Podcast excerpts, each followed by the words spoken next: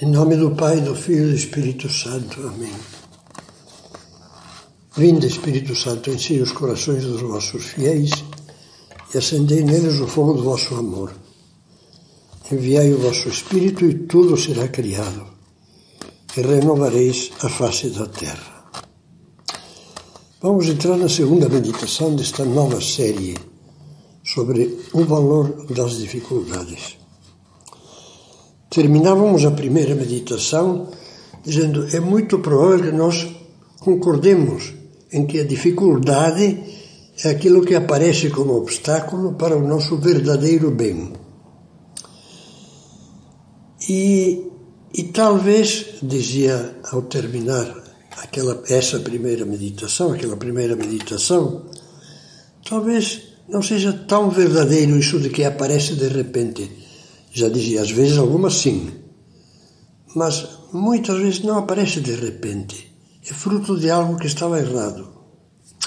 Não aparecem de repente, não são um verdadeiro obstáculo. E não atrapalham, se nós não queremos, o verdadeiro bem. Vamos pensar agora na relação entre o ideal e o bem e procuremos estar atentos e pensar em oração, pedindo a Deus que nos ilumine. Qual é, na realidade, o nosso verdadeiro bem? Não há dúvida de que o conceito que temos do bem depende sempre do ideal que norteia a, a nossa vida. Para um materialista que reduz a existência a satisfação dos desejos, o que é gostoso, o que eu quero. O bem é aquilo que simplesmente o satisfaz, mesmo que arrebente com os outros. Aquilo que lhe dá prazer, mesmo que acabe sendo um prejuízo para os demais.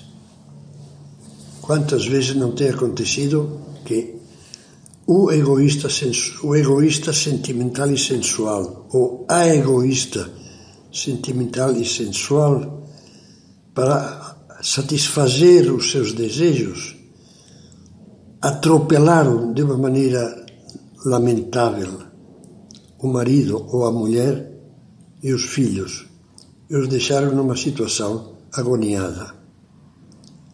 Eu quero viver a minha vida e não se dão conta de que a sua vida são os filhos, é a esposa, é o marido. Mas isso veremos depois. Para o cristão, o bem, a verdadeira realização de si mesmo, não é a satisfação do egoísmo, do bruto egoísmo, mas aquilo que a doutrina católica denomina com muita precisão o bem da virtude. O amadurecimento das virtudes com a ajuda de Deus é o que realiza o autêntico bem do ser humano e por isso mesmo faz arraigar nele uma felicidade cada vez mais profunda, cheia de paz, de paz e de plenitude interior. Se alguém duvida disso, leia as vidas dos santos. Quando conseguimos adquirir esta perspectiva cristã, as dificuldades começam a encarar-se de uma maneira diferente daquela do, do egoísta. Já de início podemos fazer uma descoberta muito, muito interessante, que depois a experiência se encarregará de confirmar. Em si, não existem dificuldades que sozinhas, sem a nossa cumplicidade, possam atrapalhar o bem da virtude. Podem atrapalhar coisas materiais, podem atrapalhar a saúde, sei lá, mas o bem da virtude não. Quer dizer, que possam impedir, não existem dificuldades que possam impedir a consecução da caridade, da bondade, da paciência, da coragem, da fidelidade, daquilo que nos faz bons e nos dá por isso mesmo a alegria mesmo no meio da dor.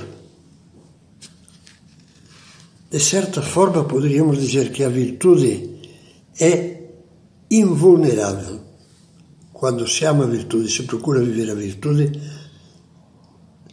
essa virtude pode ser abalada, pode ser tentada, mas nada pode destruir, com a graça de Deus que nos ajuda.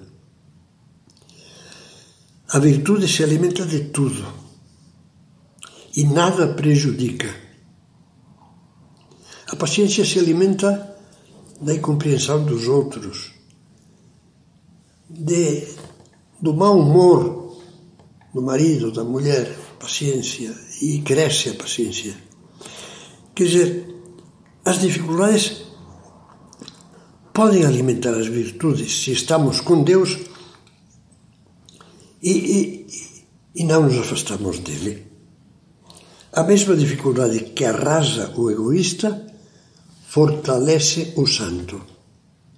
Santo Agostinho dizia que o mesmo fogo faz brilhar o ouro e fumegar a palha. E aí é onde nós podemos examinar se as nossas virtudes são ouro ou são palha. Para aquele que cultua o conforto como finalidade da vida, uma doença inesperada constitui uma adversidade que o destrói. Até pode sentir um esmagamento brutal e chegar ao desespero. Pelo contrário, para uma pessoa que crê firmemente em Deus, que pauta a sua vida pelo amor de Deus e o amor ao próximo, essa mesma doença grave pode chegar a ser, e o foi muitas vezes, é maravilhoso, pode chegar a ser uma grande ajuda para o aprimoramento do seu amor, um meio de purificação, de crescimento e de fecundidade. Uma dificuldade econômica pode introduzir numa família uma fumaça asfixiante que vai penetrando nos corações, desgastando a paciência e envenenando os nervos, até transformar o convívio num inferno de apreensões, queixas, acusações e mau humor. Pelo contrário, em outra família que procura construir o convívio sobre o alicerce da fé e do amor cristão, a mesma dificuldade financeira pode ser o grande momento de união, em que todos aceitam o sacrifício sem se lamentarem, apoiando-se mutuamente e procurando aparar arestas, tornando mais amável a vida dos outros, ao mesmo tempo que cobrem com o sorriso o seu próprio sofrimento. Como se pode então dizer que as dificuldades devem ser encaradas como um obstáculo para o bem? Para que bem? Quando temos a consciência clara de que o verdadeiro bem se encontra na virtude, percebemos que a virtude só pode ser minada, só pode ser explodida pela nossa infidelidade pessoal e não pelas dificuldades. Ao contrário, as vidas dos santos nos dizem com toda clareza que as dificuldades podem nutrir a virtude, fazê-la crescer, de modo que, em vez de aparecerem como obstáculos, se mostrem como meios para o autêntico bem moral.